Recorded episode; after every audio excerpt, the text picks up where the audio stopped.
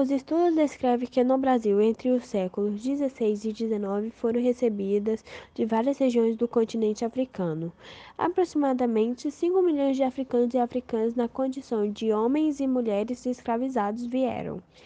Eles trouxeram para o país mais da sua força de trabalho. Foi trazido também o conhecimento que o continente possuía, como o emprego de tecnologias agrícolas e de mineração, além de suas culturas, saberes, tradições e valores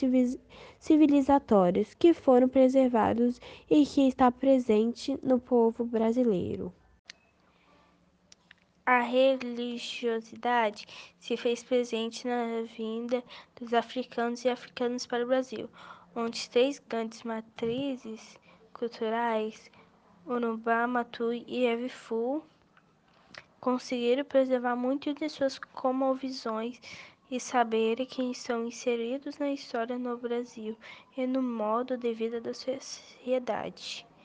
Essas matrizes culturais e religiosas foram se adequando e deram origem a territórios tradicionais com diversas denominações em diferentes partes do país,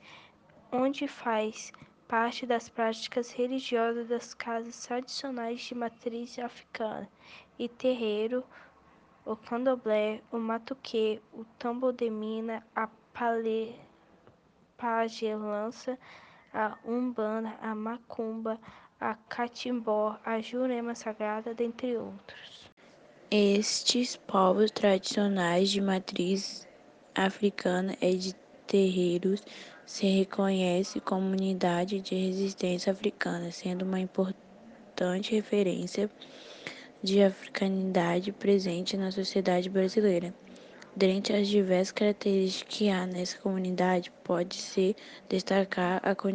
continuidade do processo civilizatório africano no Brasil, resultando nas condições de territórios próprios, no qual a convivência em comunidade é o acolhimento independente do grau de parentesco sanguíneo ou da ausência deste parentesco é a classe social do qual pertence não são levados em considerações, pois no momento em, em que estão inseridos nas comunidades por meio do ritual de iniciação,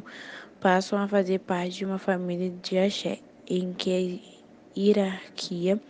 o respeito ou mais velhos são fatores fundamentais para a preservação da tradição e costume ali, conservado e passado por meio de oralidade. A questão da territorialidade é muito importante para a comunidade tradicional, pois esse espaço territorial é constituído de várias dependências. Cada uma tem uma função. O local onde se ocupam como um todo são conhecidos nacionalmente como terreiros e são tidos pelos seus frequentadores como um local sagrado para o culto da ancestralidade, no qual realizam. Além da questão religiosa e cultural, no qual essas casas tradicionais de matriz africana e de terreiros estão inseridas, tem-se a realização de serviços sociais que é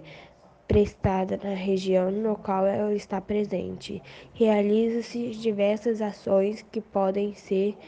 desde a distribuição de alimentos a cursos a serem oferecidos à comunidade. Diante da importância da valorização do trabalho, no qual as casas tradicionais de matriz africana e de terreiro desenvolvem, da difusão do conhecimento histórico e atuante desses espaços, do enfrentamento ao racismo e da necessidade de instrumentos que qualifiquem o diálogo a ser realizado entre o Estado e estes povos, a CEPIR, em parceria com diversos órgãos do governo federal, assumiram por meio do primeiro Plano Nacional de Desenvolvimento Sustentável dos Povos e Comunidades de Matriz Africana, um conjunto de iniciativas que visam a valorização da ancestralidade africana e o apoio ao fortalecimento institucional destes povos.